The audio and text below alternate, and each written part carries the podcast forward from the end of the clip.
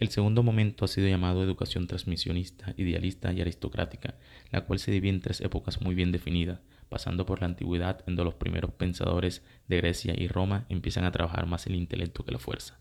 El salto a la Edad Media significó un cambio de cosmovisión del mundo y la educación giró en torno a Dios. Surge la teoría teocéntrica. La Iglesia toma el control de la enseñanza, donde se aprendía básicamente a leer, escribir, memorizar y la disciplina.